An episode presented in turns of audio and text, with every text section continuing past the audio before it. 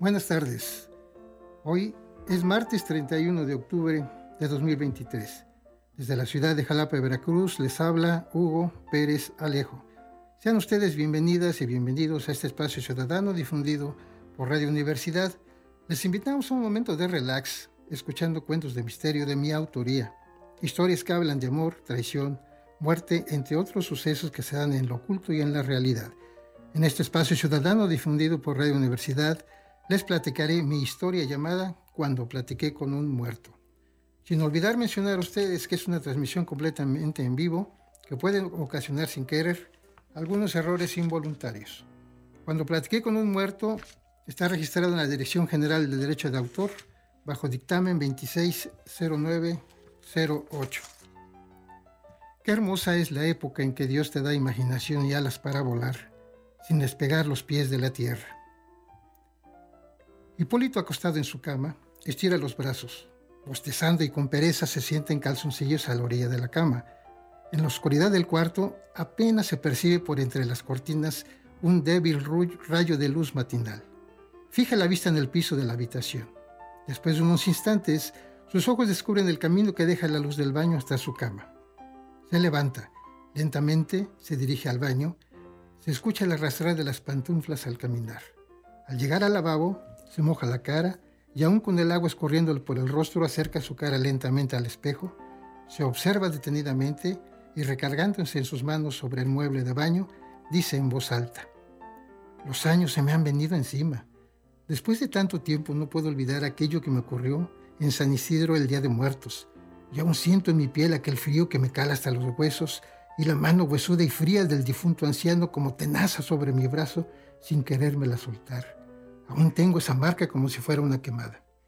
Hipólito levanta su mano izquierda con el puño cerrado, donde distingue una marca oscura como si fuera una cicatriz que el fuego le hubiera quemado la piel.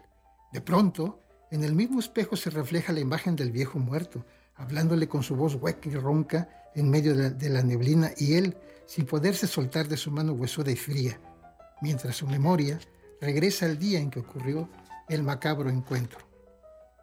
Tiempo atrás. Es el día 1 de noviembre, en vísperas del Día de Muertos. En una oficina hay personas hablando animadamente, se escucha el teclado de computadoras de las máquinas de escribir. Jaime entra en la oficina, se queda viendo a todos intempestivamente, habla en voz alta. Compañeros, como saben, mañana es 2 de noviembre, mi madre, cumpleaños, y además se festeja a los fieles difuntos. Por eso, de parte de mi mamá, les traigo una invitación a quien quiere ir a comerse unos tamalitos a mi casa en San Isidro. No está lejos. Con rumbo a la carretera federal estará a hora y media, dos horas en autobús, según el tráfico. La terminal de autobuses que van para allá se encuentra aquí en la ciudad. Para que no se pierdan, podemos ir juntos. Los que gusten de acompañarnos, nada más me dicen la hora. Algunas compañeras interrumpen a Jaime, se levantan dos y le dicen a los demás, gracias por la invitación que los que vayamos a ir vengan listos mañana y saliendo de trabajar, agarramos dos o tres taxis que nos lleven a la terminal de autobuses. ¿Están de acuerdo? Todos contestan que sí. El siguiente día, 2 de noviembre, Día de Muertos, las campanas de la iglesia tañen su sonido hueco y lúgubre. Hipólito entra a la oficina, no hay nadie, pues todos los demás ya se habían ido a casa de Jaime. Todo está en silencio. Se pasea solo en el cuarto mientras recorre el lugar con la vista sobre los muebles y computadoras del sitio abandonado temporalmente. Con la mirada fija en la pared, se queda pensando y recordando.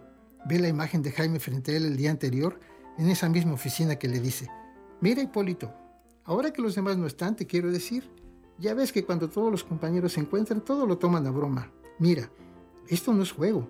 Trata de no llegar de noche al lugar que te comento. Es muy importante lo que lo recuerdes. No recorras el camino arbolado solo. Si no hay nadie, espera que llegue un vecino del pueblo o de plano. Llévate a alguna otra persona que te acompañe. De lo contrario, mejor espera hasta el otro día para llegar a mi casa. En tono más serio, le sigue afirmando. Ese tramo del camino es hermoso de día, pero en estas fechas se vuelve pesado, muy pesado de noche.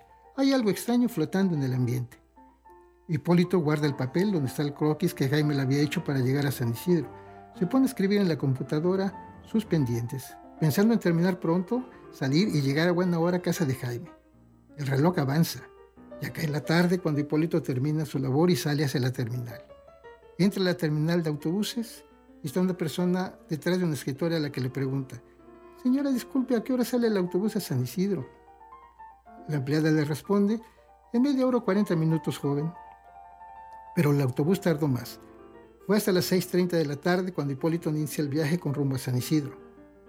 Hipólito con los ojos cerrados fijos en el techo del autobús pensaba, entre otras cosas, en todo lo que hacía para satisfacer ese antojo de comer tamales en Día de Muertos. Ya en el autobús de más, había pasado más de una hora y el hombre estaba inmerso en sus reflexiones cuando se escuchó la voz del cobrador. Llegamos a San Isidro, para abajo, los que se vayan a quedar. Hipólito con su mochila al hombro baja. Se queda de pie, siguiendo con la vista cómo se aleja el autobús con rumbo a su destino, entre una columna de humo y polvo perdiéndose a lo lejos. Situándose cerca de, la, loma que va, a caminar, voltea su, reloj y ve que aún le quedan más de 40 minutos de luz para iniciar el camino y llegar a comer tamales a casa de Jaime sin esperar a que pase alguien.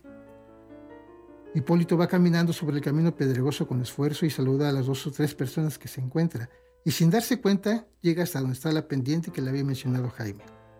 Después de casi 20 minutos de subir despacio y con esfuerzo esa larga como empinada pendiente, Hipólito se desciende sofocado.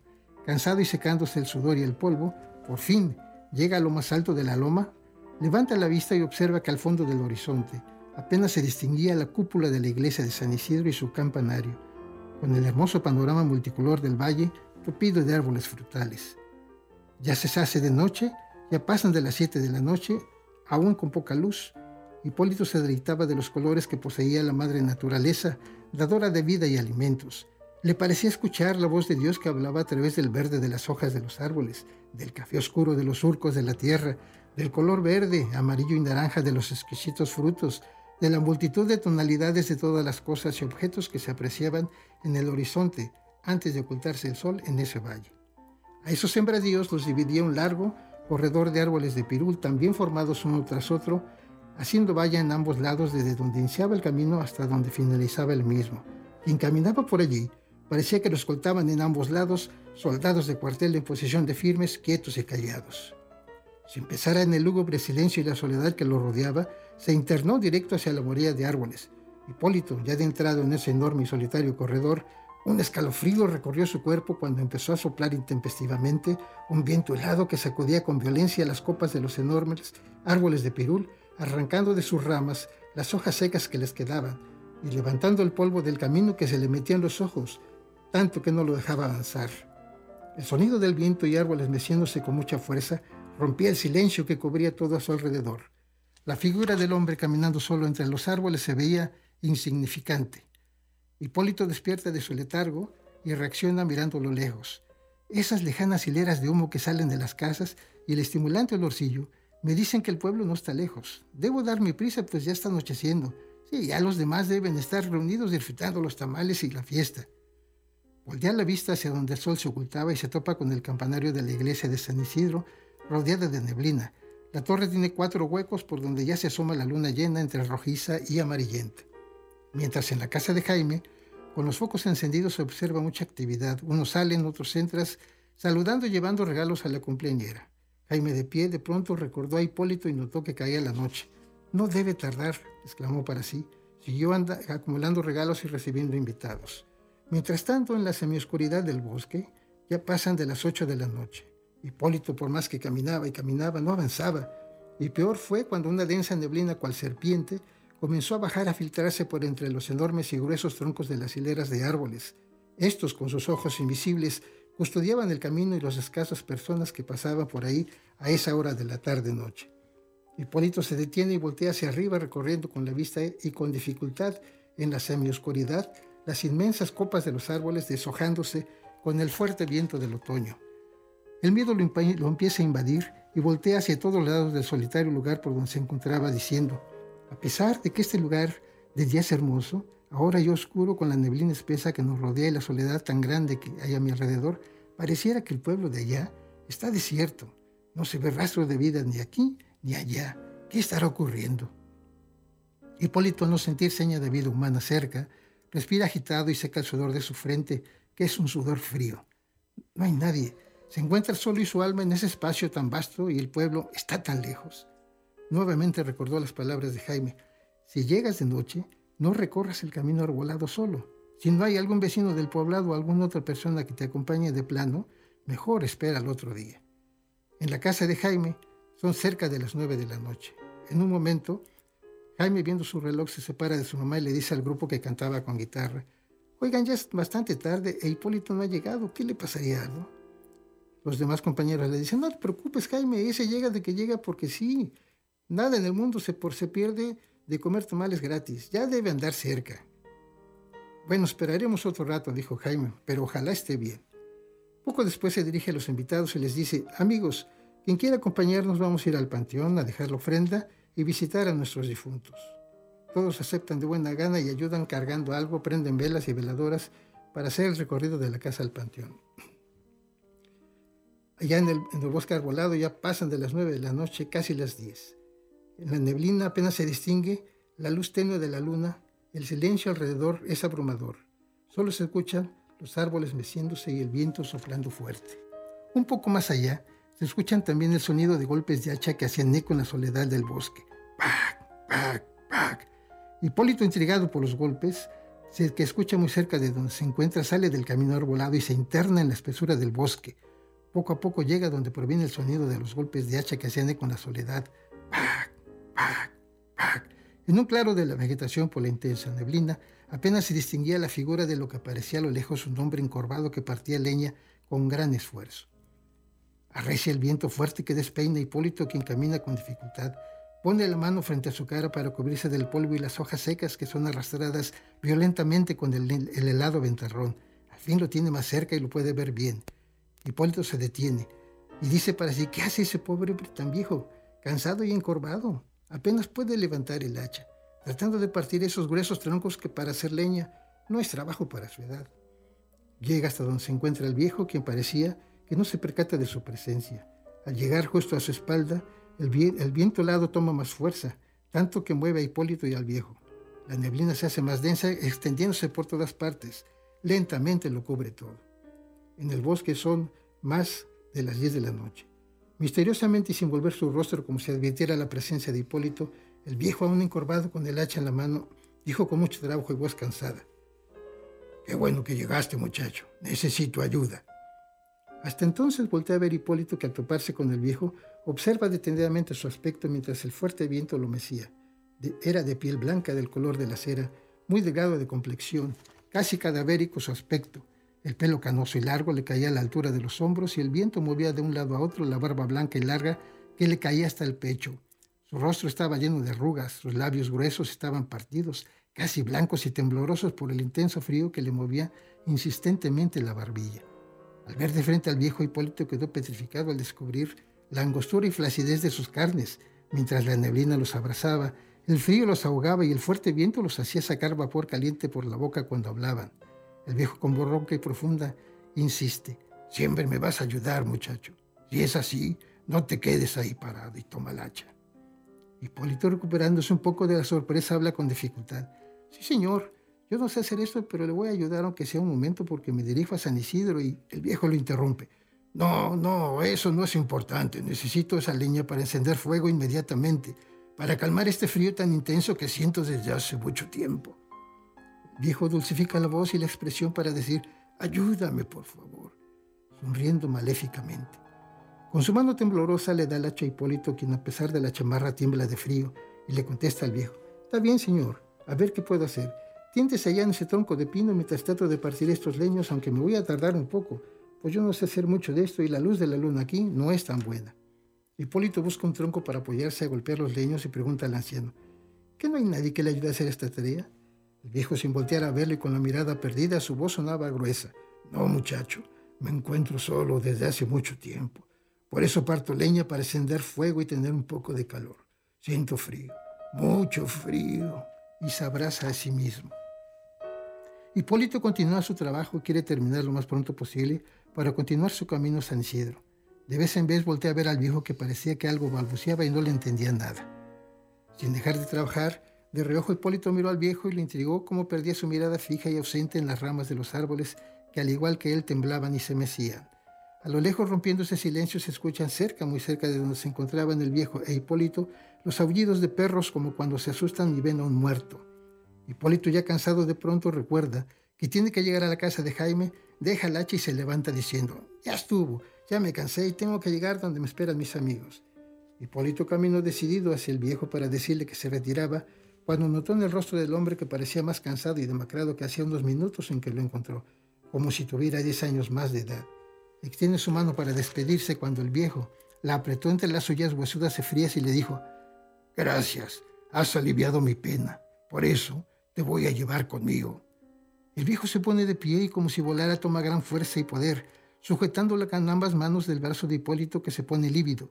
Su rostro se torna blanco como el papel y empieza a sudar frío por el miedo. No se puede soltar de esas manos huesudas y frías. En ese momento pasan de las once de la noche del Día de Muertos. Hipólito sintió como si lo jalaran de los cabellos y le dieron ganas de salir corriendo de ahí. Cerró los ojos y sus piernas se doblaron. Bajó una pierna al piso al tiempo que se hincaba y se puso a rezar un Padre Nuestro en voz alta. El viejo se reía y él rezaba más fuerte. Padre nuestro que estás en el cielo, santificado sea tu nombre. En eso las campanas de la iglesia comienzan a sonar. El viejo se retuerce con cada sonido de las campanas sin soltar a Hipólito, quien permanece hincado y rezando. A pesar del intenso frío, Hipólito siente que escurre por, un, por su rostro y cuerpo ese sudor del miedo. Al momento que se va a desmayar, ve en su mente el rostro de Cristo y vuelve en sí. El viejo, después de algunos segundos, emite un largo quejido ¡Ah! y desapareció en la neblina. Al fin la mano de Hipólito queda libre. Permanece hincado unos segundos, con los ojos cerrados continúa arrastrando a lo lejos, las campanas dejan de sonar. Al levantar el rostro aprieta los dientes y dice, ayúdame Dios mío. Voltea y no ve nadie. ¿Qué pasó? Efectivamente, para su sorpresa, Hipólito se encontraba solo en ese gran valle donde ahora el viento disminuía y la neblina poco a poco se abría, dejando entrever el azul del cielo, la luna plateada y algunas estrellas lejanas. Se pone de pie, secándose el sudor de su frente dando vuelta en círculo, no sabe qué hacer. Sintiendo que le pesan las piernas, ya no voltea hacia atrás. Deja el bosque Sale al camino arbolado y lentamente da unos pasos y respira profundo. Después ya no supo más, y el sentido y la razón lo abandonaron cayendo a mitad del inhóspito paraje. Ya son las doce de la noche del Día de Muertos. El tiempo había pasado e Hipólito no se daba cuenta. Caminaba con los ojos abiertos, pero se ver a dónde se dirigía. El encuentro que había tenido lo había dejado trastornado y a pesar de que el ambiente todo volvía a la normalidad, Hipólito aún se encontraba fuera de la realidad. Enfrente de la iglesia ahora, la luna iluminaba perfectamente bien el camino. Cerca se distinguían las luces de San Isidro, a donde sin saberlo él, se dirigía Hipólito como autómata. En la casa de Jaime la fiesta continuaba sin parar. Ya habían regresado del cementerio y todo era baile, brindis, algarabía y diversión.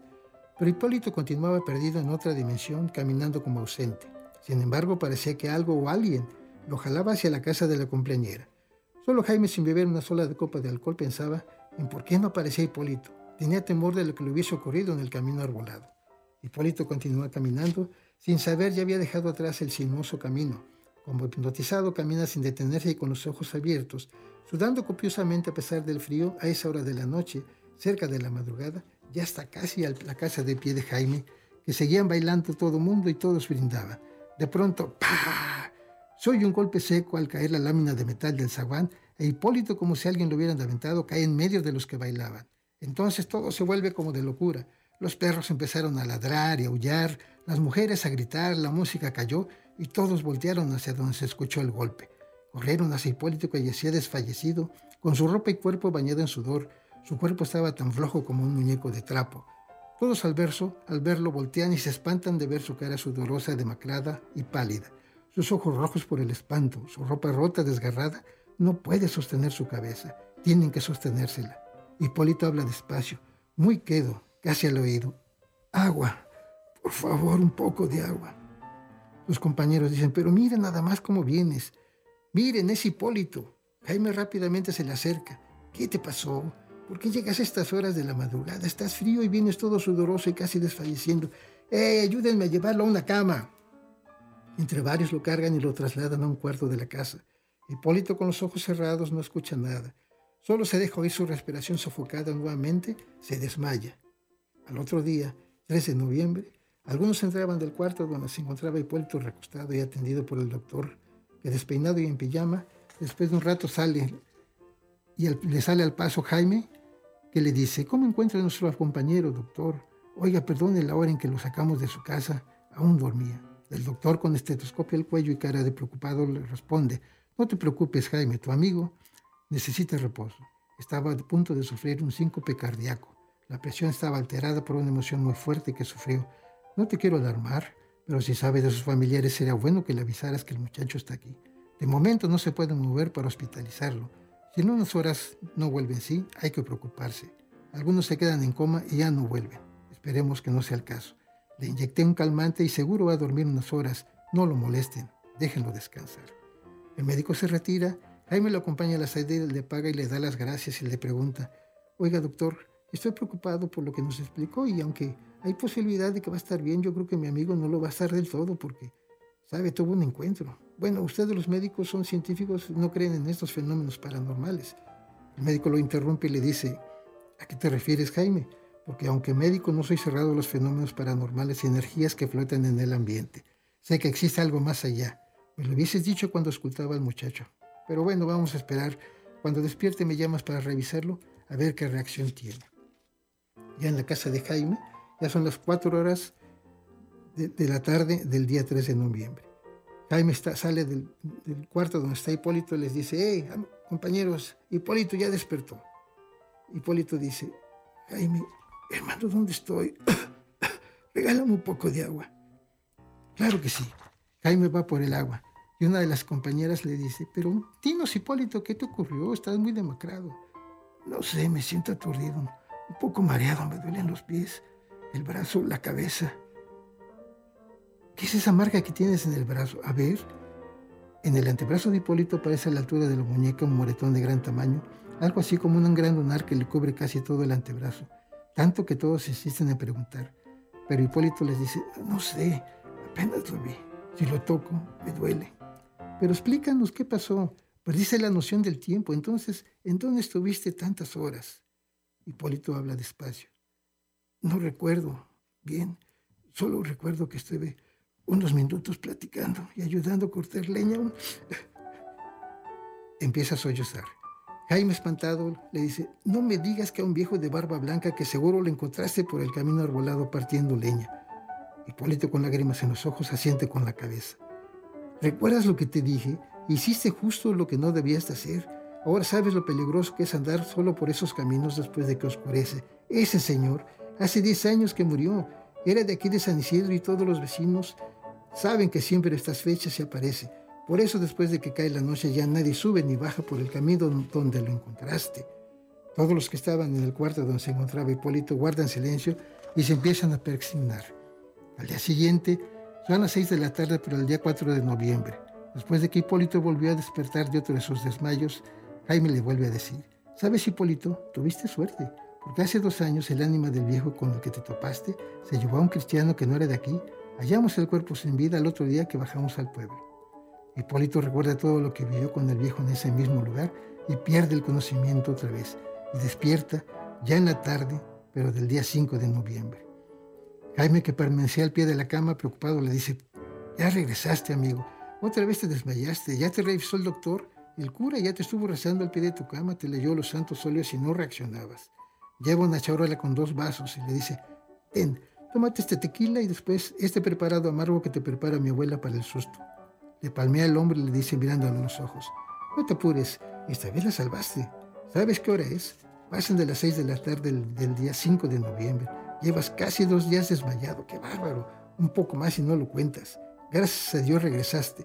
Por un momento pensamos que también te nos ibas a vivir como el, el año pasado. Hipólito con mucho trabajo se levantó dirigiéndose al baño.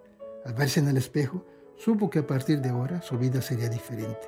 De inmediato y asombrosamente vino a su memoria el rostro del viejo muerto con el que tuvo esa horrible experiencia y que ahora sabía que era un difunto. Sus manos empezaron a temblar. Se observó detenidamente en el espejo y se dio cuenta que su rostro había cambiado. A su corta edad, su pelo había dejado de ser negro, al igual que el viejo cadavérico tenía su pelo lleno de canas. Sí, el mismo difunto que se encontró ese día de muertos cuando partía la leña. Después de observar sus ojos hundidos y su piel pálida, desencajada como si se levantara de una grave enfermedad, se dio cuenta que ahora era él el que parecía tener 10 años más que aquel día en que lo invitaron a comer tamales en aquel pueblo de nombre San Isidro. Fin. Oscuro.